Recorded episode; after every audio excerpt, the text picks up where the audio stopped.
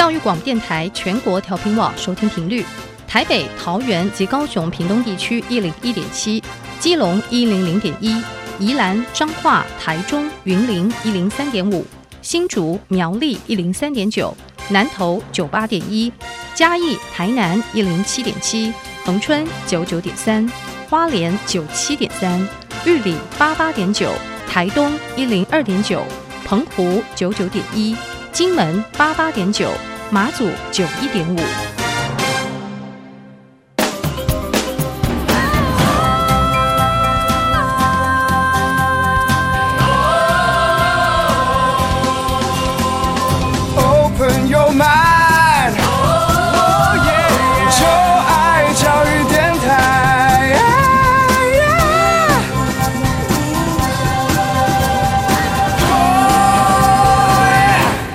在节目的一开始，邀请各位听众朋友们，可以在各大 Podcast 平台订阅音乐播客秀。你可以在 Google Podcast、Apple Podcast 或 Spotify、KKBox 订阅音乐播客秀，同时为我们留下五颗星的评价。如果您有任何关于节目上的任何问题，都可以使用您所使用的这个 Podcast 平台，在 Podcast 的留言区为我们留言，我们都会回复哦。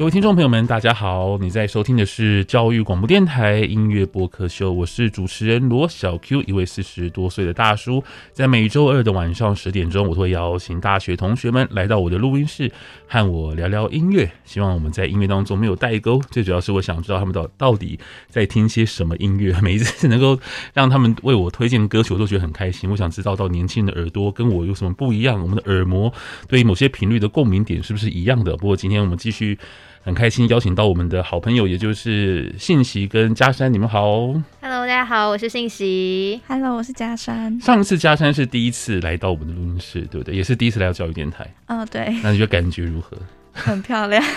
教育电台很美。对，应该我们应该是最美的电台。他从外面赞叹的，就是从外面走进来的时候就一路赞叹。嗯而且最近我们刚好就是有做一个比较完整的整修。嗯，你这样，你从我们电台这样进来，有看到有我们庭园有没有？有有有，那边很很棒，很惬意。我觉得算设设计的蛮好的耶，因为他在设计之前，我没有想到说他会是这么的漂亮。嗯。因为他在设计之前就是一个 就是施工的状态，然后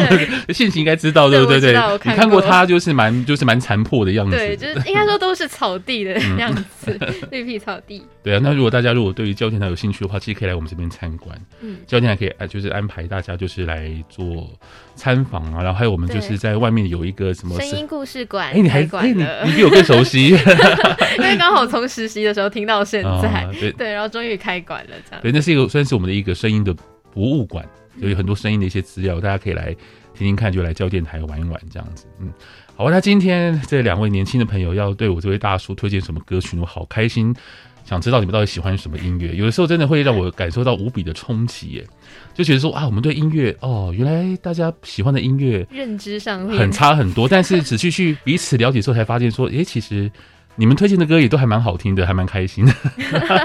那我们今天呢，其实也就是带来了另外一个主题，是跟古风歌曲有关。其实说白了，其实就是跟国乐风跟中国风有关的歌曲这样子。嗯、对，那那时候会想到用这个主题呢，是因为我们两个都喜欢呃这种中国风的歌曲，嗯、然后再加上因为我自己本身是还蛮喜欢呃国乐的，我喜欢国乐的曲调，嗯、然后呃。歌词的方面，就是古风歌曲的歌词上面，会让我有一种就是诗情画意的感觉，嗯、会有一种你真的沉醉在一种竹林深处，甚至你可能用四分钟歌曲的时间穿越回到古代那种可能武侠的世界呀、啊，或者说可能以前各个朝代去经历，或者说去看他们的故事这样子。嗯，对，而且就是国乐的话，对我来说，它会有一种比较广、比较多的一种想象空间，因为不会像。西洋的古典音乐可能就是从小听到大，会觉得说就是一个西装笔挺，然后一个就穿礼服的一个场合这样子。反而国乐它的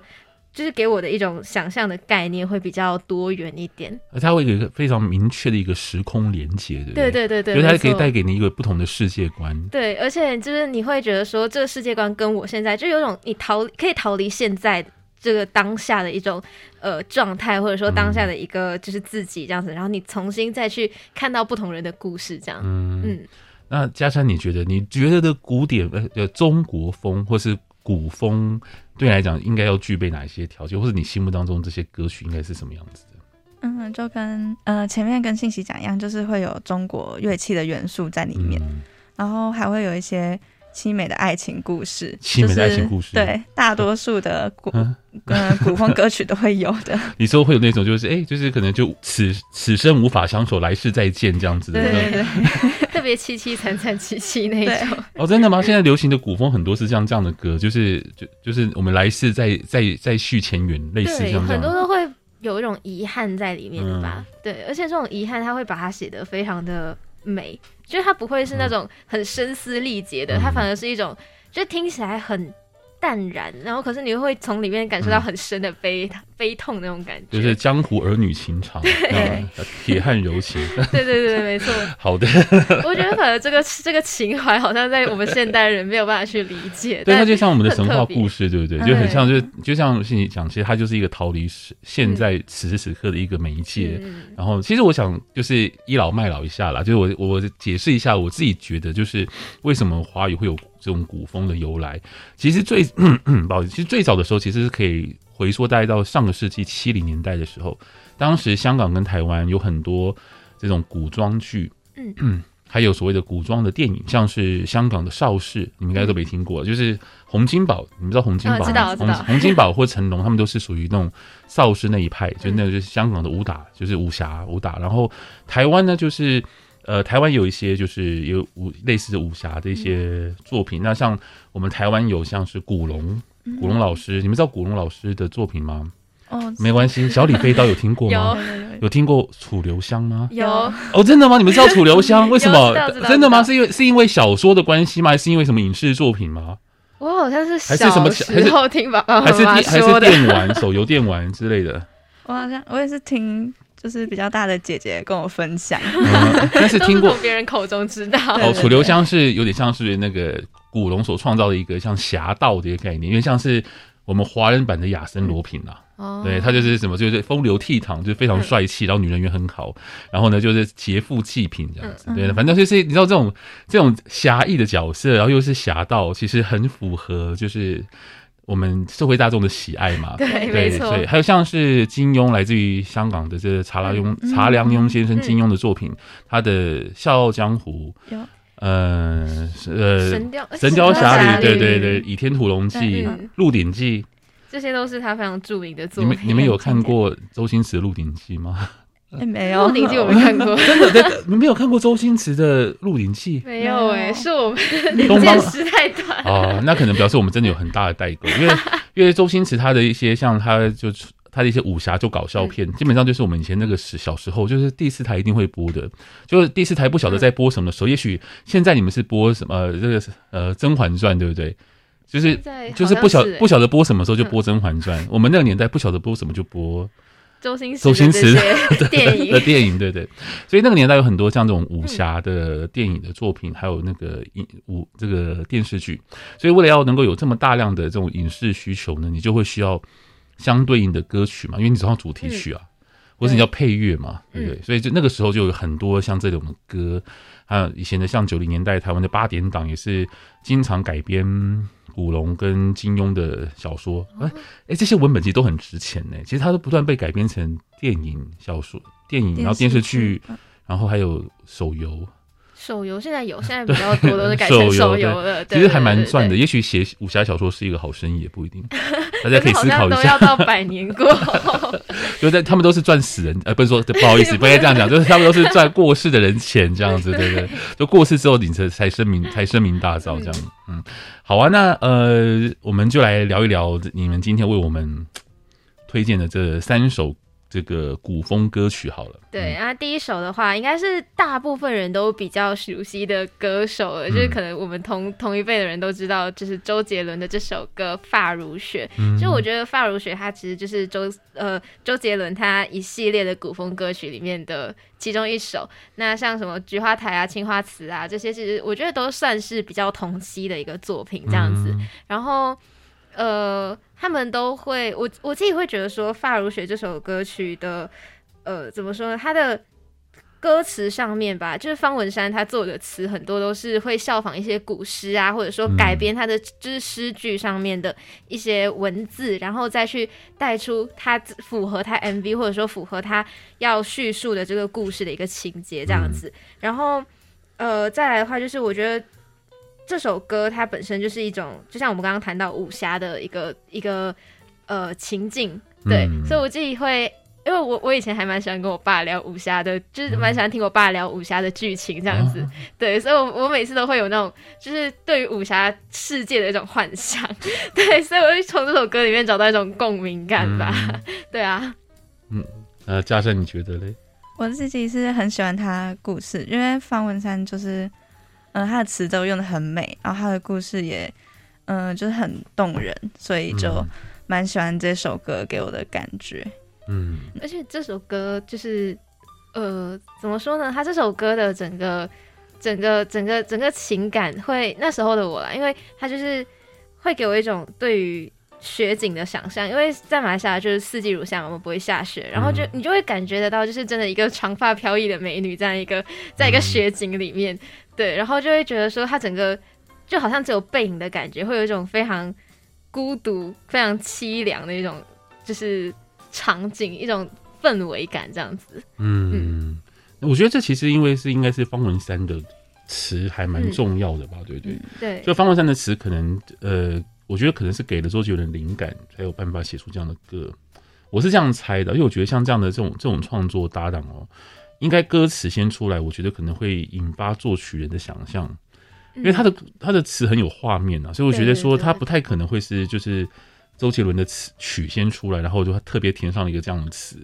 我觉得他可能是词先出来，然后才让周杰伦来谱曲，这是我觉得了。不过其实的确周杰伦很多的这种。古风歌曲都是方文山作词，对啊，而且他的确很多很多歌都是这类的曲风，嗯嗯，所以我觉得其实周杰伦他在某些程度上来讲，我觉得他是把这种中国风，呃，把他刻意的，就是就在他的手上，他变成是一个一一种正式的曲风，嗯、或是变变成流行音乐的一种，呃，一种一种现象。但其实，在周杰伦之前，我觉得他就比较像是呃。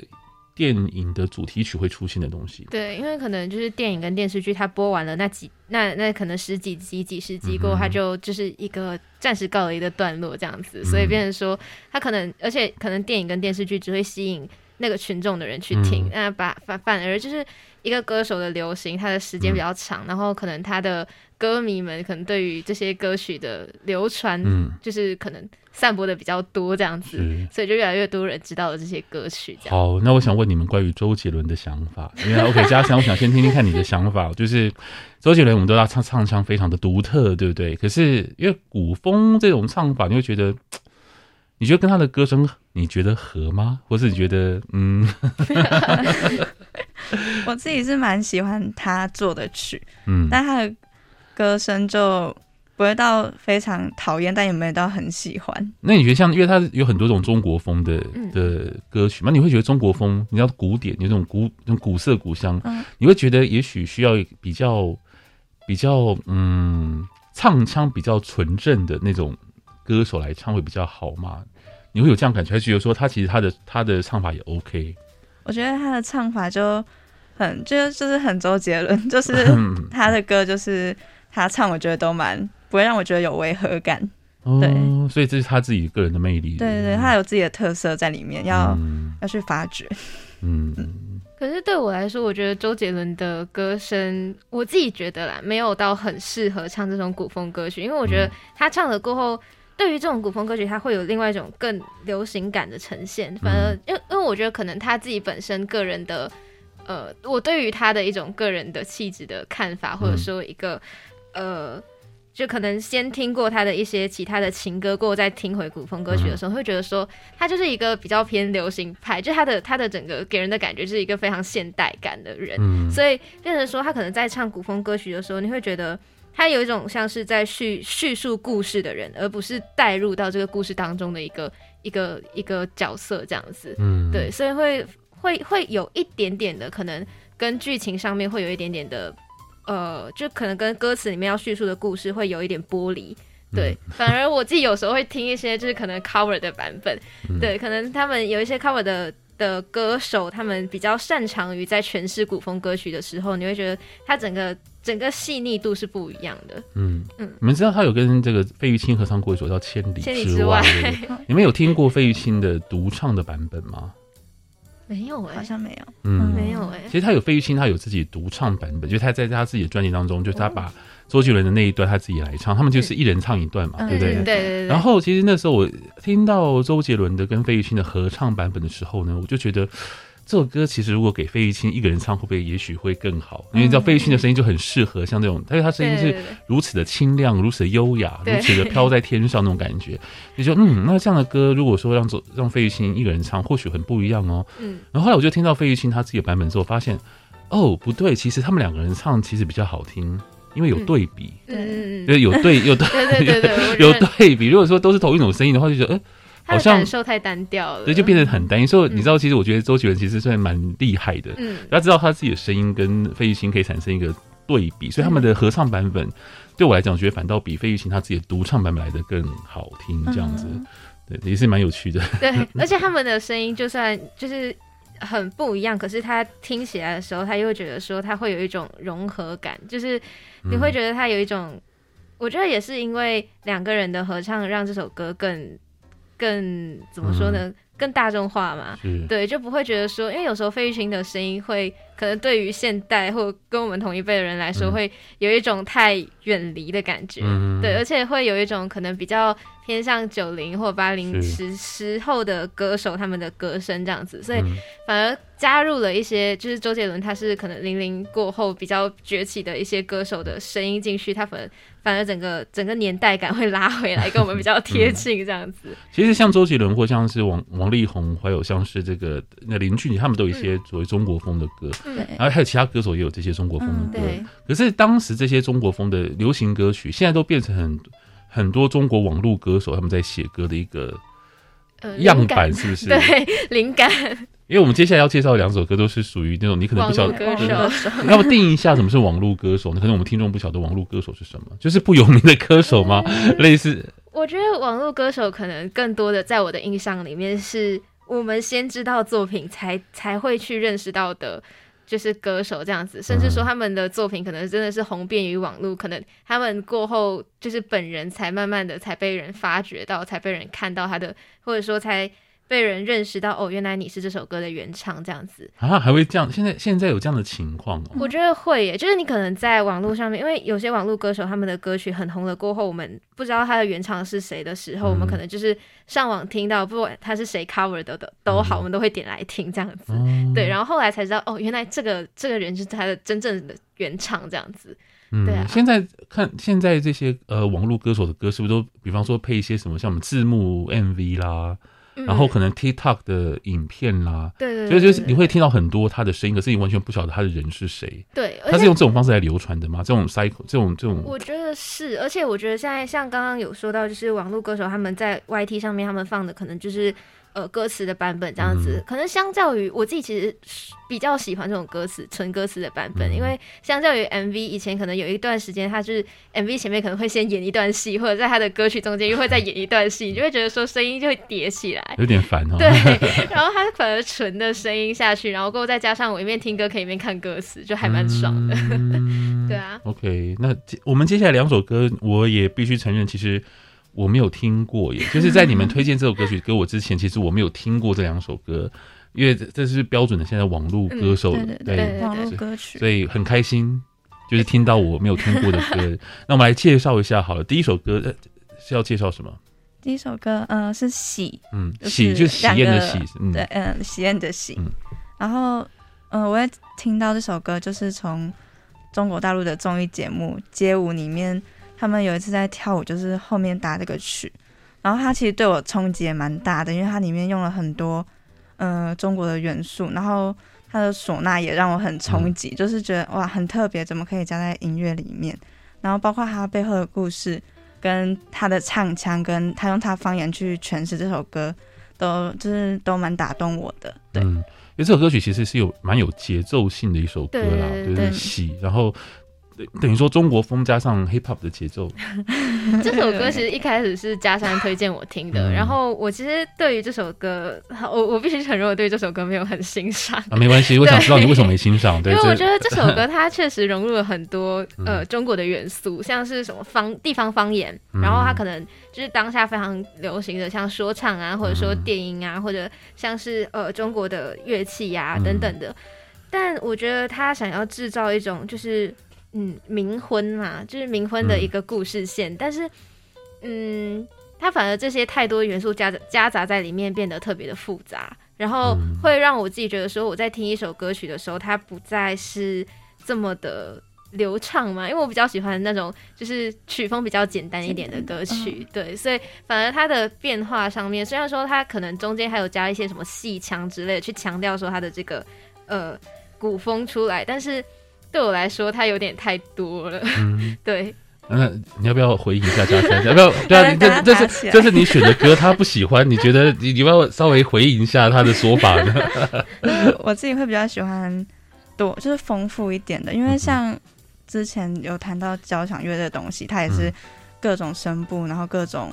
嗯不一样的乐器撞击在一起，然后。相对流行歌对我来说，真的就是比较单调一点，然后旋律线也就是一条这样，嗯，所以我自己会比较喜欢丰富。就是如果它搭配的没那么好的话，对我来说也是蛮惊喜的，因为真的现在比较少会听到这么多乐器去混杂在一起的流行歌曲。嗯，那我蛮想知道小柯老师，那对于就 这两种，这这两种曲风，就可能一种比较单单一一点的，或者一种比较复杂、比较多样一点的，你会比较喜欢哪一种？音乐曲调的结合，其实应该说看他们用的好不好吧。嗯、但是我就如果纯粹就就这首歌来看的话，我觉得它还蛮直觉性的，就是嗯，这样、呃、听听觉得哦，它应该是蛮容易蛮容易被记住的一首歌，就是它可以马上就会它一些很特别的东西，然后你可能一听就会记得。嗯，而且因为现在。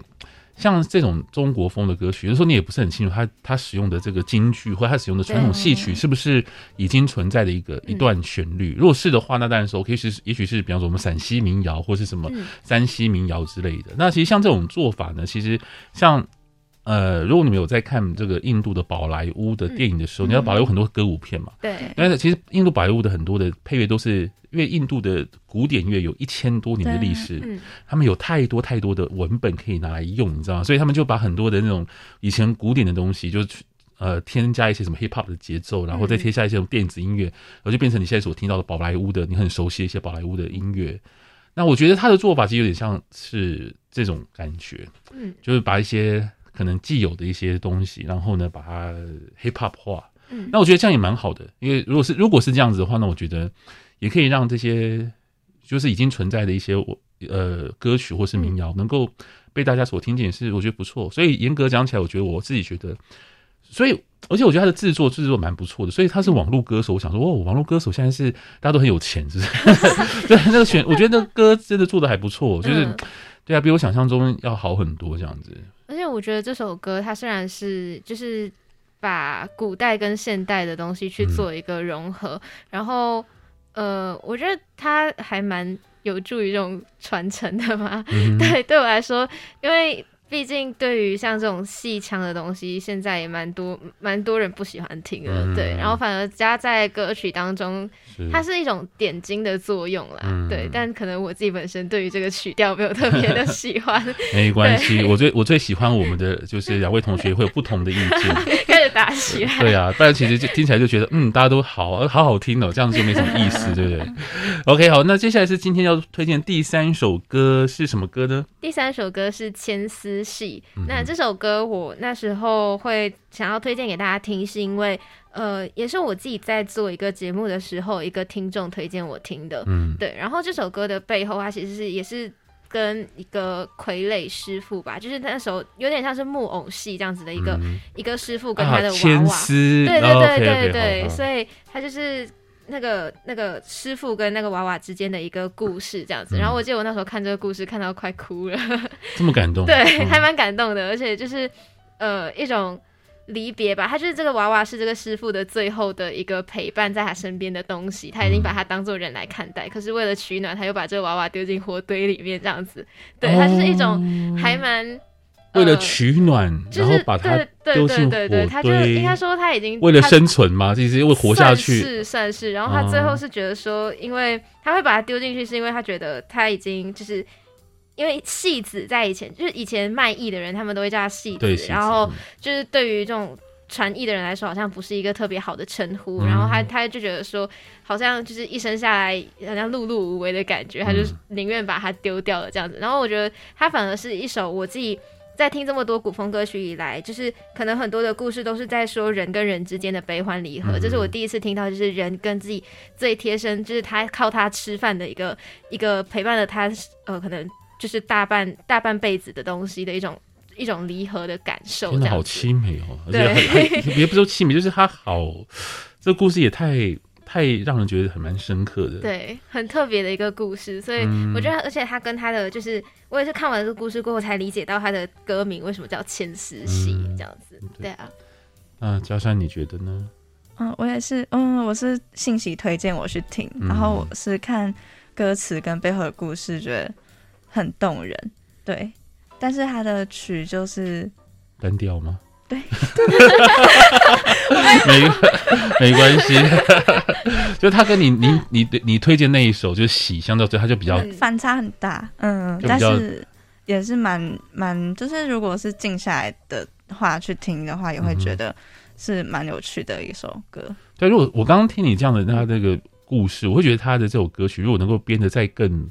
磅礴一点，嗯、或是更就是更有那种就是呃该怎么讲呢？剧场感，嗯，就戏剧感更强烈一点，其实会比较有画面。对，因为我觉得听歌的话，我会觉得说它有点像是一个很优雅的，但也不能说淡如水吧，就是它比较 就轻轻，就是它是一个就是很很轻的一首歌。对你，它很像是，比方说你会。呃，看到明信片上面会写一些，就是一些文字，嗯、就是大概是那种等级的那种旋律，这样、嗯、就是明信片等级的那种文字。然后比方说祝你好，就是比方说什么勿什么勿忘我啦，嗯、然后就不带走一片云彩，大概像这样子的那种的旋律，而不是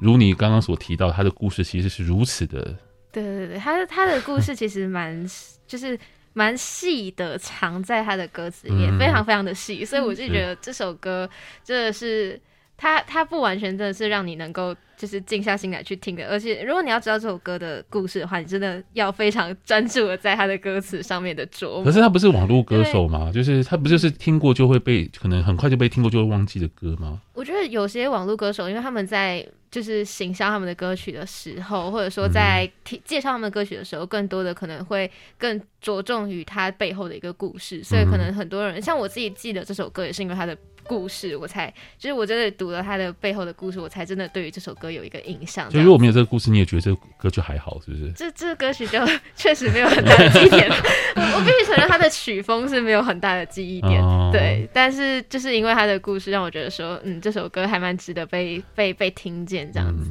那、故事真的蛮深刻的，但我觉得就跟嗯，这就是网络歌曲跟之前周杰伦写的歌曲不太一样的点，嗯、因为。像方文山的歌曲，他没有呃一个既定的故事在，嗯、可是他的曲跟词都很美。对，嗯、人家毕竟是大师啊，那不太一样啊。对 对。不过你也可以看到，现在很多中国的网络歌手，他们写的歌曲，你不觉得周杰伦他们的影响真的很巨大？嗯、就是让大家都有一个模一个模型可以去参考，这样子。嗯，OK，那今天哇，时间也差不多到了尾声了。我们再重复一下，我们今天总共推荐了三首歌，分别是第一首歌是《发如雪》，是不是？第二首歌是喜《》，那第三首歌就是叫做《牵丝戏》。戏那我们会把这三首歌的资讯放在我们的 Podcast 的介绍栏位，嗯、也会放在我们的教育电台的这个我们的官网上面，这节目的叙述栏位当中，大家可以去。自己找来听，对，听完我们的节目就去听听看这些歌，然后再来听我们节目，看我们的说法，您认不认同哦？那今天非常谢谢两位同学，我们就下次见喽，拜拜。拜拜。